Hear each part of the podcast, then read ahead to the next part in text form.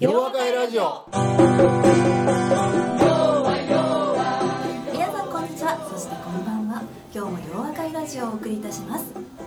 洋和会ラジオは問題解決を学んだ世界中に広がる1万人の皆さんと斉藤先生をつなぐ心と心の架け橋です。この番組のホストは斉藤健一先生。そしてお相手するのは私ユッキーです。それではそろそろ始めたいと思います。皆さんこんにちはそしてこんばんは斉藤先生今日もよろしくお願いいたしますよろしくお願いしますはい、今回の洋和会ラジオもズームでオンラインでの収録ですね。私は自分の家の部屋から、斉藤先生は東京のご自宅からの出演いや、ちゃうちゃうちゃう、僕、事務所から。あ、事務所からですね。そちら事務所なんですね。はい。事務所、東京の事務所からの出演となります。はい、斉藤先生、ズームでのラジオ収録ももう今年に入って3回目になりますね。ねはい、ね。もうだんだん慣れてきた感じですかね。いや、慣れてないね、僕は。やっぱり慣れないですね、こう画面越しに、ね、やっぱり間が取れないからね、目の前にいたらね、えずっと眺めておれるんやけどな。ね、あの先生のね、お顔を見ながら私も話したいんですけれどもね。そうやもんな。うん、微妙な間が空いてるのはラジオでどう聞こえてるのかって気になりますけれどもだんだんまあ慣れてきたということで、はい、えー、今回の収録はですね、あのー、もうそろそろあのコロナも夏には落ち着いて斉藤先生とねあの直接お会いして収録できるのかなと思ってたんですけどなかなか収まらないですね。ですね。はい、私自身もあのこう出社がですね8月から増える予定だったんですけれども逆にあの当面の間在宅勤務が決定ということで当面の間ってこう年内かなと思ったらとりあえず来年の春までって言われました。それすごいね。はい、あの緊急事態宣言が出されたの4月1日から一度も出社をしていないんですね。なんでだんだん外に出るのが怖くなって交通機関を利用して出かけたのはもう春から23回かなっていうぐらいすっかり引きこもり生活ですね。ゆっけいちゃんその、はい、毎日仕事してるかどうかってどないしてわかるの会社には？えっ、ー、と成果を見せるのか。成果を見せますけどオンラインで上がってる時間は見えるああ、なるほど。はい。で、まあ、朝はないですけど、誘拐はあります。あ、誘拐があるわけ。はいはい。へえー、面白いね。はい、朝、朝礼やっても誰も集まらんからやれへんな。えっ、ー、と、朝会もあのグループでやってますね。グループでは、はい。私はやってないグループですけれども、朝会をやってるグループもあります。なるほど。いろいろね、工夫してね。そうだね、全然わからなくなっちゃいますしね。オンライン会議が多いんで割とずっと仕事してる感じです。ああ会議が多いんだ。はい。リモートだとねサボれるとか言いますけど全然そんなことはないです。むしろあの体力があるのであまた歩い疲れて帰ろうっていうことがないんでなんかずっと仕事してますね。ああそれはすごいね。あのよくないんだと思いますね。あのもう電車遅くなったから帰ろうとか思わずにもうどんどんしちゃいみたいな。なるほどはい、なっちゃってね。あのオンラインのサボるか、えーと、残業がこう仕事量が増えるから二極化するって言われてますけどね。皆さんどうなんですかね？はい、なるほど。はい、そんな感じですね。はい。先生はもうあの割と通常に戻られてますか？うん。通常というかいつもと一緒というか決まって仕事してるというか、でも割とねあの富士山の家は光通信が来てないから、ちょっと良くないんでね、ズーム絡みのものも全部東京に来て、はい、東京の事務所でやることが多いですね。ねああ、なるほどですね。じゃあ、やっぱり行ったり来たりをしてって感じですよね。ねはい。わかりました。では、全く同じというわけにはいかないですけど、注意をしながら、あの、生活をこのまま続けていくという感じですけども、早くね、リアルの収録になるといいですね。そうですね。はい。僕はいつでもウェルカムやで。あ、本当ですか？はい。いや次ぐらいにはね、お伺いできるといいんですけど。ね。はい。ということで、今回も私と斉藤先生、そしてそれ以外のスタッフもズームでつなぎながらの収録です。というわけで、今日もよろしくお願いいたします。よろしくお願いします。はい、では今回のゲストは社会人11年目ということだけ伺っておりますけど、はい、とてもあの美人さんをですね、あのお迎えしてということで、面と向かって会いたかったですね、先生ね。素晴らしいね。はい、うんはい、先ほどから待機してくださっています、あつこさんです。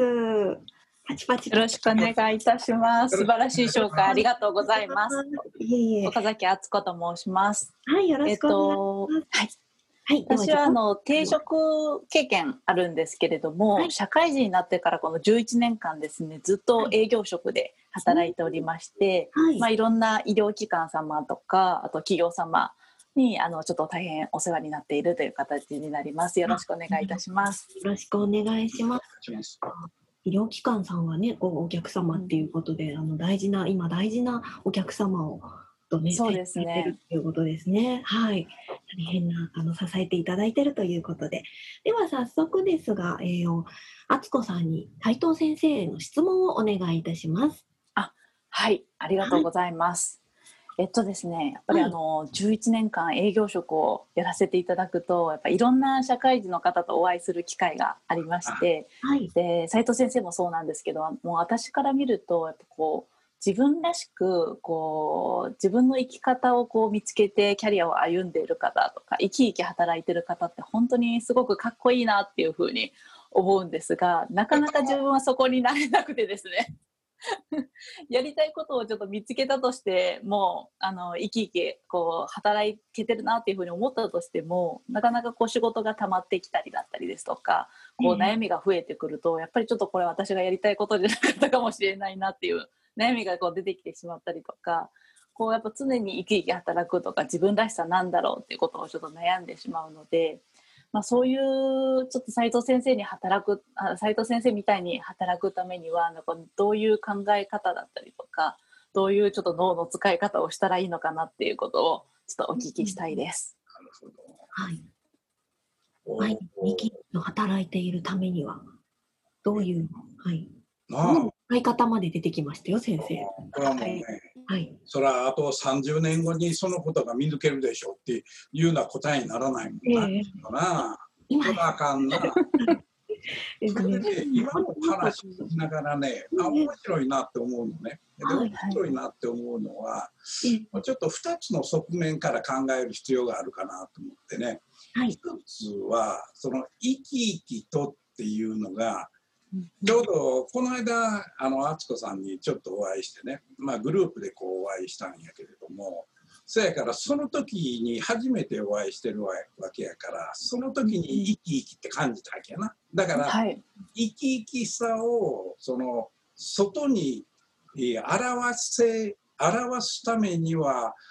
どういうふうにしておいたらいいやろうっていうのは一つあると思うのね。つまりうん自分で生き生きしてて誰もおれへんかったら別に生き生きせんでも自分なりにやればいいと思うねんけど必ずあの人のと接触する場面っていうのがあるんでね。うんその時にあの自分自身を生き生きと仕事頑張ってるねんっていうようなことをやっぱり見せることも大事だと思うのね。それでなんでかっていうとね外にそれを生き生きしてることを見せることによって自分をその方向に誘導することにつながるんでね。いつもやっぱりポジティブに人に人と会う場面の使い方っていうのは一つ工夫する必要があるなこれ一つあってね。これはまたさらにその中身を詳しくどういうことかっていう説明したいと思うんだけどもう一つっていうのはその生き生きさを作っていく原点となるものやな。これが実は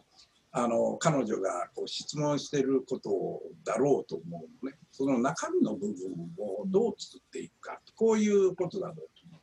でまず簡単なやつのねいわゆるその人と会った時にあこの人なんか面白そうやん。大体生き生きしてる人っていうのはともかく前向きやしねなんかきっと自信にも溢れてるやろうからあこの人いいなって思っちゃうんだろうと思う。うんそうするとねあの相手にとってあの生き生きさっていうことをこう考えた時にねあの僕はこれ今回あの敦子さんもそうやと思うねんけれども初めてこの間皆さんにお会いした時のことに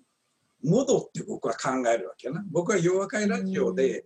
いろんな質問をあの急にこうされてそこで答えていくことやるねんけどその考えはどこから来るかっていうとね基本的に僕自身の過去の生き方から来るんですよ。だからそこへぐわっとこう戻っていくわけね。それで僕は今回彼女からの質問に対してのその答えっていうのはこの間お会いした時のシーンで自分がどう振る舞ってたかに戻っていくと説明しやすいと思うのね。であの時にねあのグループのというかその時集まってた方っていうのは8人ぐらいおられたんですけどもねあの最初にこう、まあ、そういうグループとお会いする時初めてお会いする人たちが多かったもんやからあの普通はみんなこうあ緊張するなとか何喋ったらええねんやろって考えんねんけど僕は大体そんなこと何にも考えないのね。あの一番最初に何をこう考えてるかっていうとねあのさあ今日は楽しい会にになるに違いないぞと。楽しい会にしよう。それで自分も楽しもうっていうふうにねそれであの僕はこれは人にこの企業で教える時もそうやねんけど教えるっていうことはなかなか普通の人にとってみたら大変な仕事なんでね。もうなんかどうしようっていうふうにこう緊張したり進め方を一生懸命自分なりにこう工夫したりするねんけど僕はそんなことよりもねむしろ、えーと、人を教える時には今日はこの人たちに、えー、連続8時間から9時間しゃべるねんけどその9時間後にはこの人たちがパッと目を輝かせてねこれかこれが新しい考え方かっていうねそういうことをぜひ学んでもらいたいなっていうつもりで始めるわけな。だこの間この方々にお会いした時もねさあここで2時間かまあ3時間無理やろうけど2時間の間にねうわ楽しかったな面白かったなっていうふうになれるようにせなあかんなっていうふうにやっぱり最初に自分でそういうこと思ってるんだろうと思うのね。だからあのー、最初に皆さんにちょっと簡単に自己紹介してねみたいなことを言ってそれを情報としてねあここの人はこういう子だからこういうことをお話してあげると喜ぶんちゃうのかなっていうふうにこう考えてるっていうことやなだから最初にあのいろんな人と会う場面人と会う場面では常にこのポジティブ当たり前やねんけどポジティブでその機会っていうのを楽しもうと自分にとっていい時間であるというふうに思いながらやろうねっていうのを自分に言いかけ言い聞かせてるっていうのが最初になるんですよ。うん、2つ目はねあのこれ僕の特徴か分からへんけど大体あの人の目を見てしゃべるのが大好きなのね。それで目を見るとねあのここが緩むね笑うわけよ。笑っちゃうわけよ。骨のとこそうそうそうそう。それでねこれねおっさんの時も不思議にねちょっと笑いが出るんだよね少ないけど。ね、相手のことを目を見るっていうことは相手に集中してるんですよ。集中してるって相手の言葉を聞いてるのと同時にね、この子本当はどんなこと考えてるんやろうねって思いながら一種で目を覗いてるんだろうな。だからあのー、まさにこれは生き生きさっていうのは人と会う場面でも生き生きさを示すってまさにコミュニケーションの問題だからだからまず最初に自分の意識っていうものをちゃんとしっかりしておきましょう。その次2つ目は相手の目を見ながらねまあ普通よくみんな相手の目を見ながら喋りましょうっていうんだけど僕の意図っていうのはやっぱりその人を理解しようと思ってるのね。で特に初めての子っていうのは大体本当のことを言うっていうのはあんまりないもんやから、ちょっと婉曲的に言うたりするねんけどそれを目の動きを見ながらね言葉とのこのギャップってあるのかなとかなんかそういうことを考えながら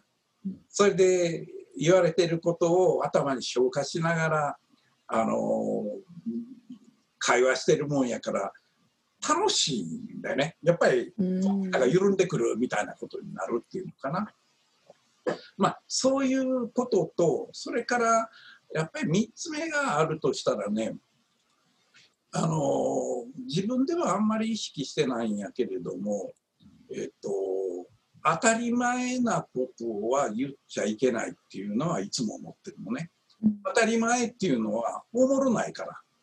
つまり当たり前はみんな知ってることやから。ね、だから僕としてはその当たり前のことでも大事なことある時はこれ当たり前やねんけどあのすごく大事なことだからちょっともういっぺんあの言っとくんやけどっていう言い方するぐらいね当たり前のことを言うことに対しては割と意識使ってる。それからもう一つ僕はこれはあの僕が教えてるコンサルタントの人たちにもよく言うねんけれどもね本を読んだりビジネス雑誌を読んだりそこで出てきているいい言葉とか誰かが使ってる言葉をそのまま人に使っちゃいけないと。そうすると受け売りになるから。ね、それで聞いてる人もねあそれなんかよう言うてることやん。それをあたかも自分の言葉かのごとくに言ってる人っていうのは基本的にね信頼されないんですよ。それで、ほんなら僕はあのよくみんなに言うてんの僕勉強嫌いやねんって言ってね経営も勉強したことあれへんねんつまり勉強はしたことない本も読めへんつまりねその中に誰々先生こんな偉い先生がこんなこと言うてたっていうのは全然知らないんですよだから僕があくまで言葉で出てくるものっていうのは自分がクライアントの人たちとこうすごい戦いをやりながらねそこでお客さんの業績を上げなきゃならないっていうことをやろうとした時に学んだことが言葉として出てくる。あるいは自分の体験とか経験の中であこれおもろかったんやとかこれちょっとユニークやったぞあこいつはみんなのためになるぞっていうようなことをやっぱり言わなきゃならないっていうふうに言葉自身の持っている重みっていうものをやっぱりこう気使ってるんやろうと思うのね。だから、あの敦子さんがいや生き生きしてて活躍してる人っていうんだけど別に僕あんまりそんな意識はしてへんねんけどね。ただただおそらく聞いてるとあ今までそんなこと聞いたことないな。あこれ面白いなっていうのは確かになんか一生懸命やってはるんちゃうこの人ってなるんだと思うのね。だからそういうことを僕は人と会う場面ではコミュニケーション上の重要なあの意味を持っていることとして今のような3つっていうのはやっぱり頭の中にあの無意識的にね持ってるんだろうと思うのね。それでまあ付け加えて言うとやっぱり楽しい人との集まりっていうのは楽しくないとあかんしでちなみに楽しくないとってこの間はねもう華やかなね中華料理食べながらね美人がうわーっとおるもんやからもう生きててよかったぞってそれをね 言っちゃうぐらい、ね、感動しちゃうわけただし僕が言いたいことっていうのはまあ僕はあのある会社の社外取締役やってんねんけどそこのあの経営会議なんかでもねやっぱりユーモアっていうのかな、なんかそういう場を和ませるようなすごくシリアスになってね、なんかみんな頭抱えてどうしようっていう時に場を和ませるっていうのは好きやね。つまりそういうふうにしてねやっぱりあ今日なんか途中で社外の人がちゃちゃ入れてくれたおかげでねあんまりあの悲惨なことにならなかったっていうふうにむしろポジティブに思ってくれるようになるとええのかなってこういうふうに思うね。でまあ一つ目でちょっと今ちらっと時間見てね大体1人30分ぐらいやからさ今ので僕は今日は2つ言うねんって1つ目の今3つ言うたわけや。2つ目っていうのがまさにあの敦香さん自身がねその自分自身が生き生きと仕事ができるようにするためにはどういうふうにあの生きていけばいいのかっていうこれ非常に難しい質問なんです。でも逆に言うとねそういう質問をあの彼女のように若い子がね、あの質問するということは大いに意味があってで実はそのことできっとみんなこう悩むんだろうと思うね悩み続ける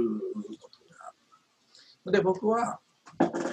やっぱりあの彼女の場合もそうなんだろうと思うんけれどもね本当はあの自分自身の目標というものが決めれるといいんだよね。ところがそんなもん分かれへんもん。僕があの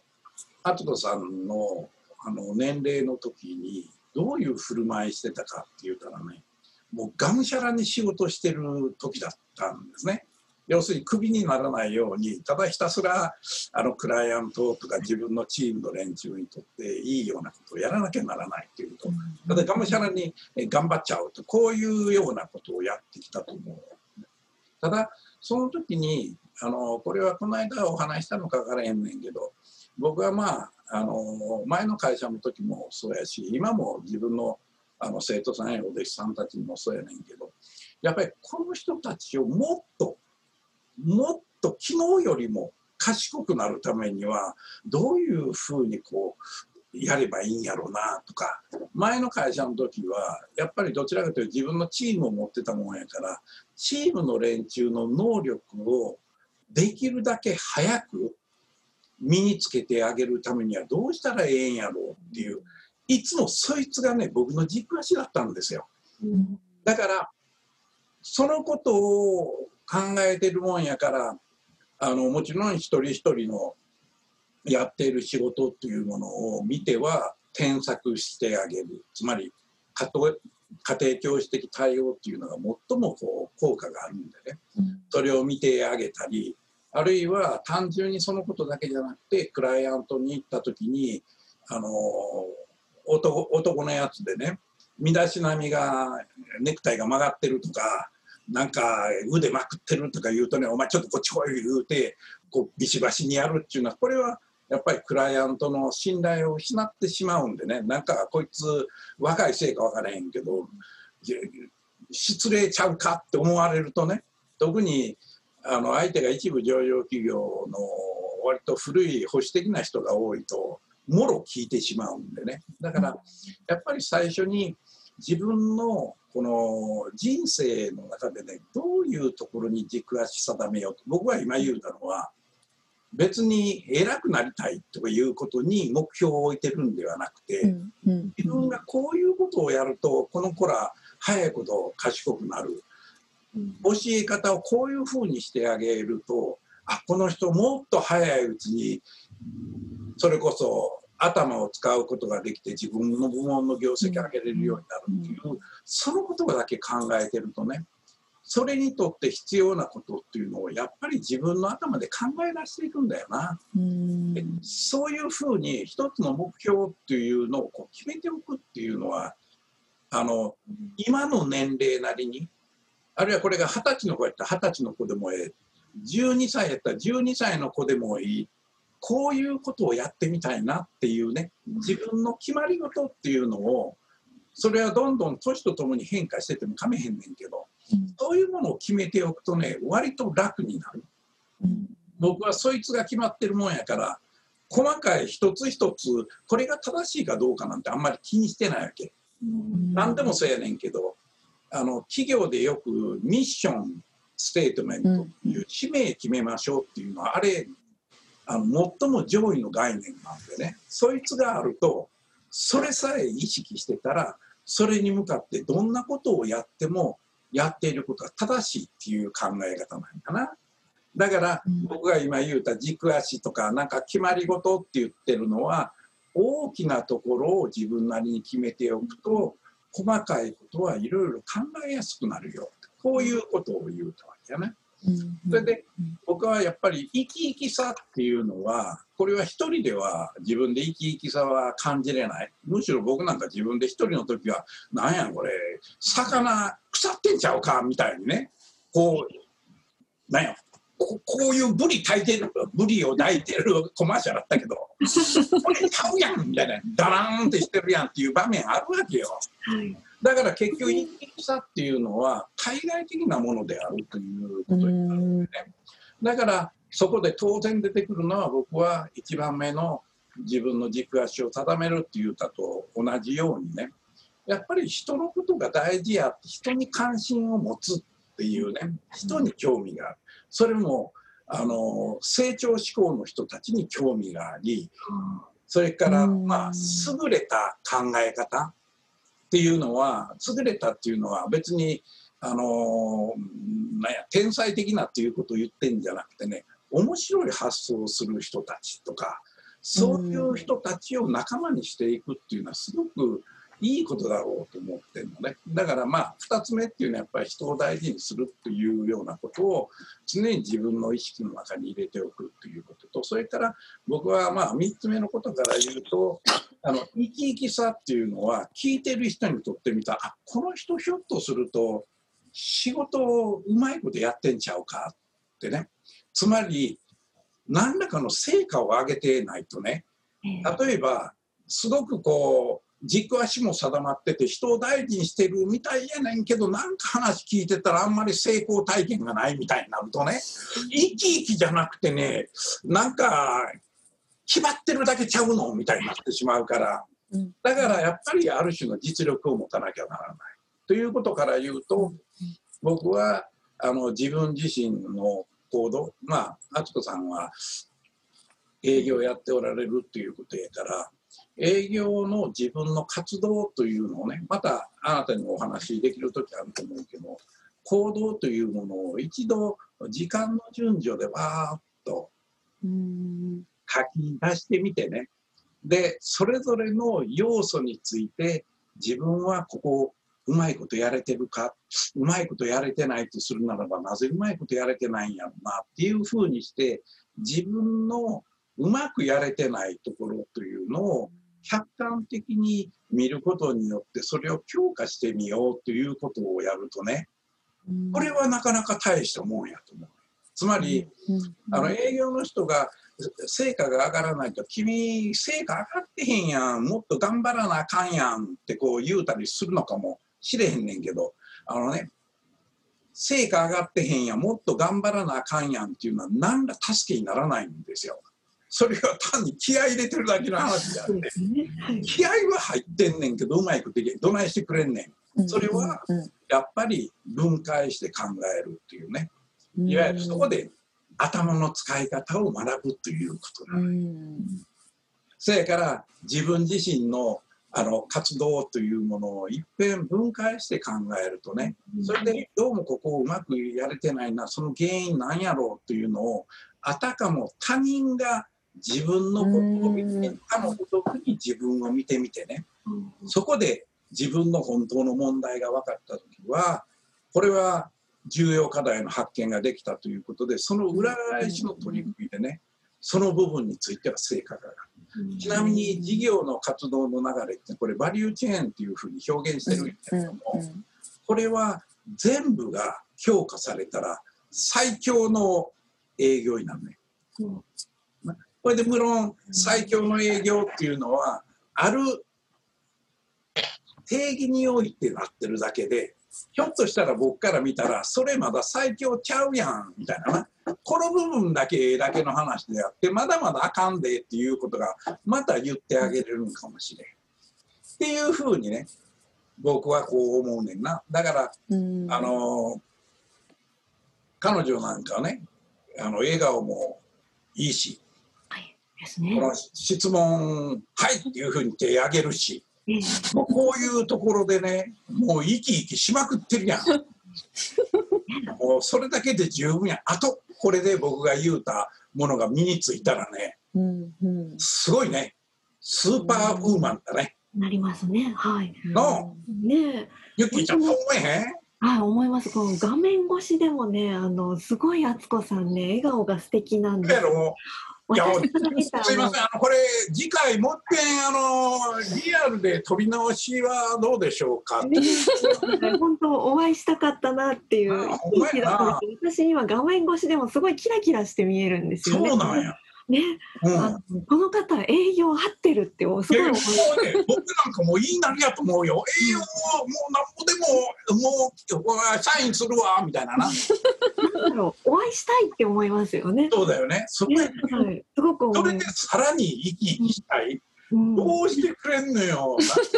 ラジオでバタバタ倒れるおっさんが続出みたいな。もうあのね、ファンになる女の人も多分多いと思いますよ。いや、そうやもんな。はい。だから先生の言われてた軸足を定めて、うんこう自分の行動を分解してたらもうスーパースーパーウーマンそですよ。れはね、それで勢いになるとね、すごい女性になると思うな。うんでもっと高みをのぼの目指すっていうことよりもね、ええ